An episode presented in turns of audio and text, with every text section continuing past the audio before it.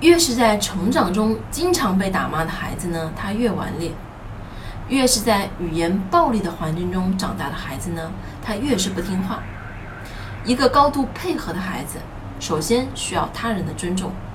当他觉得自己有价值、值得被爱，他就会更看重自己，从而更配合父母的要求。父母在面对孩子出错的时候呀，要对事不对人，讲述事情并解释不允许这么做的原因，孩子才会更愿意去改变。带着孩子一起弥补错误，强化规则的概念，孩子才能学会自我管理。我是不完美柚子妈妈。关注我，为你分享最有深度的育儿知识。